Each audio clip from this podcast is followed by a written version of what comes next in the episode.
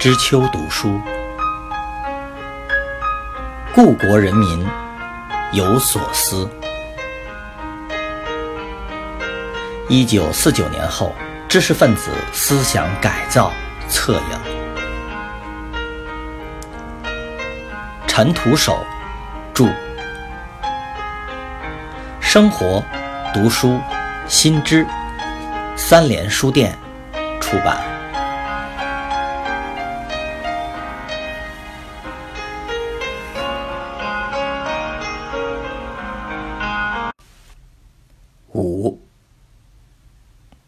一九五九年底，还是有些单位对斗争恋恋不舍，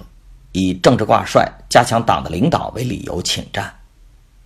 北大党委书记陆平，一九五九年十二月三十日特意致信市委大学部正副部长吴子木，宋硕，谈到自己对这一段形势判断的观点。当前以及这次反右之后，学校阶级形势变化的估计，并以此对今后如何在学校中坚持进行灭资、社会主义、资本主义两条道路的斗争，这是与彻底贯彻党的教育方针密不可分的。从这次反右来看，党员干部对于这个问题认识的极不深刻，缺少远见。他说：“必须以最大的决心、艰苦努力，于最短期间内解决一支包括各主要学科方面的又红又专的师资队伍，真正占领教科阵地，这是十分重要的事。过去取得很大的成绩，但是如真能有领导、有计划、有组织的进行，可以大大加速。看来三至五年完全可以办到，那么党的领导最后才能巩固。”鉴于一九五九年十二月三十日，陆平致吴子木、宋硕手稿。陆平的重建师资说，建立纯而又纯的红专队伍，实际上变相采用了排除法，包含对资产阶级分子的错误教学、观点的斗争和剥夺，阶级界限分明。对斗争最着迷的当属中宣部部长陆鼎一。当全党工作有所缓和之时，他永不松懈的战斗热情、坚定的嗜好，还一直拉动了全国文教战线向左倾斜的姿势。一九五九年十一月，召开了中央文教会议，他还高调的宣布，文教方面知识分子多，右倾很严重，要反透右倾。陆定一说，今后主要的危险是右倾，左。还是自己队伍当中的问题，右是资产阶级的东西，要大张旗鼓的反。到了一九六零年三月，陆定一在文教书记会议上发言说：“学术思想斗争要追到西方的老祖宗，涉及政治、历史、教育、经济、哲学等领域，并具体的提出要以国内的巴人、李和林、尚岳。”雷海宗、马寅初等人为批判对象，立即组织所有文科院校发动群众进行批判。他的发言展现了如此宽广的批判大视野，连党内干部都惊呼其斗争的特殊学识。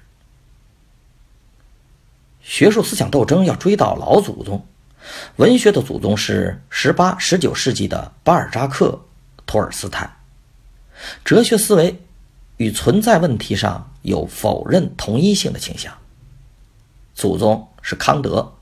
不可知论，思维不能认识存在。教育学，资产阶级教育思想严重，还要第二个仗、第三个仗打下去。祖宗是夸美纽斯，法律新闻等也有老祖宗，都是十八、十九世纪资产阶级学术的高峰啊。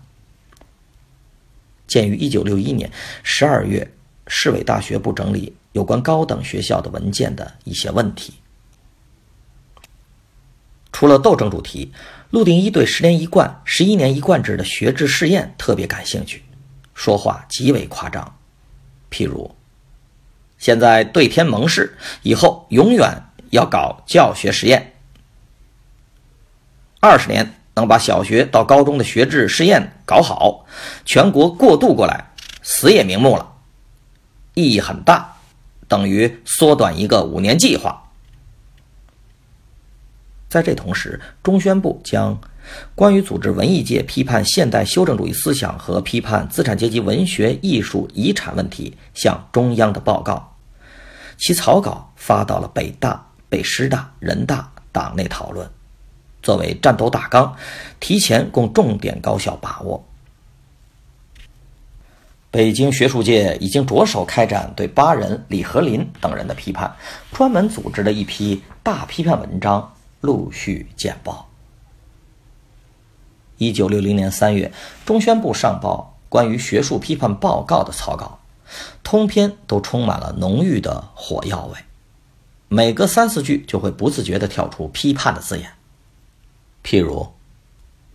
对马克思主义阵营内部文艺研究著作中所表现的某些错误论点和教条主义倾向，也要适当的加以批评。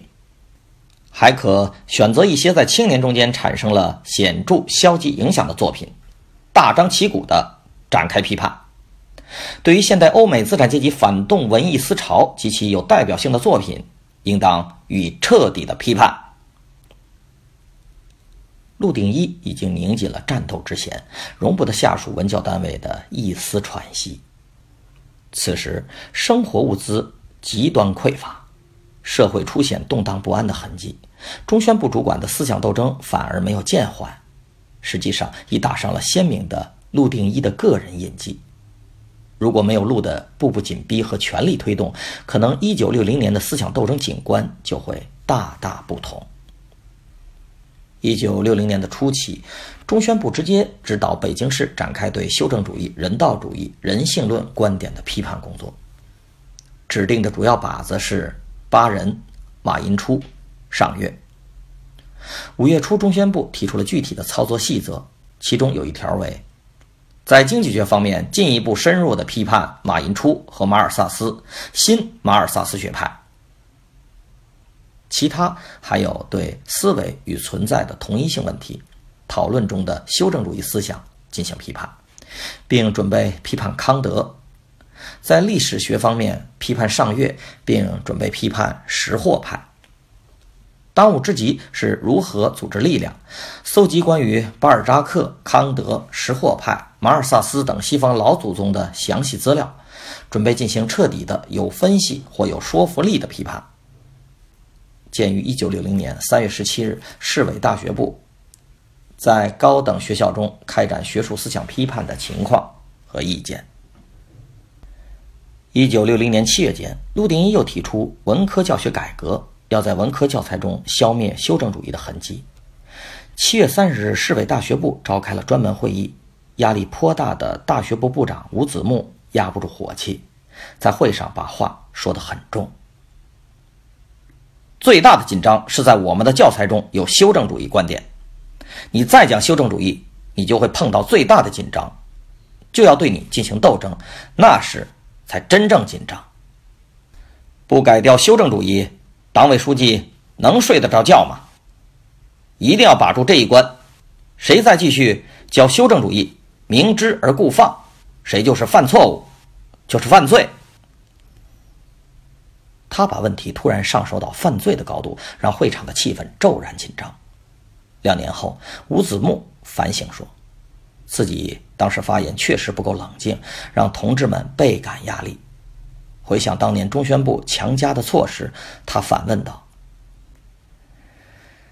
当时提出要求教学改革，要求检查修正主义是不是有根据、有必要、有效果呢？”他也承认，一九五八年以后，双反运动固然是文科教学开始向马列主义、毛泽东思想为指导，但也有过火的地方。如过多的否定某些老教师的学术成就，把有些学术思想提高到政治思想上来批判。鉴于一九六二年四月十日吴子木同志在市委扩大会议期间在高教口全体会议上的讲话，一九六零年的春季，由于受陆定一及中宣部的直接影响和管制，市委大学部对高校知识分子队伍的整体判断过于悲观和消沉。他们整理出一份材料，内中称全市的高校教授、副教授共一千一百六十九人，其中左派只有百分之二十三点七，这部分可以算工人阶级知识分子，其余七十六的人基本上都属于资产阶级知识分子的范围。整个教师团队一万四千人，也有百分之五十七的人基本上属于资产阶级知识分子的范围。旧教师中，许多人在解放后虽有很大的进步，但是资产阶级世界观还没有转变过来。鉴于1960年市委大学部关于高等学校政治理论教育工作情况简介，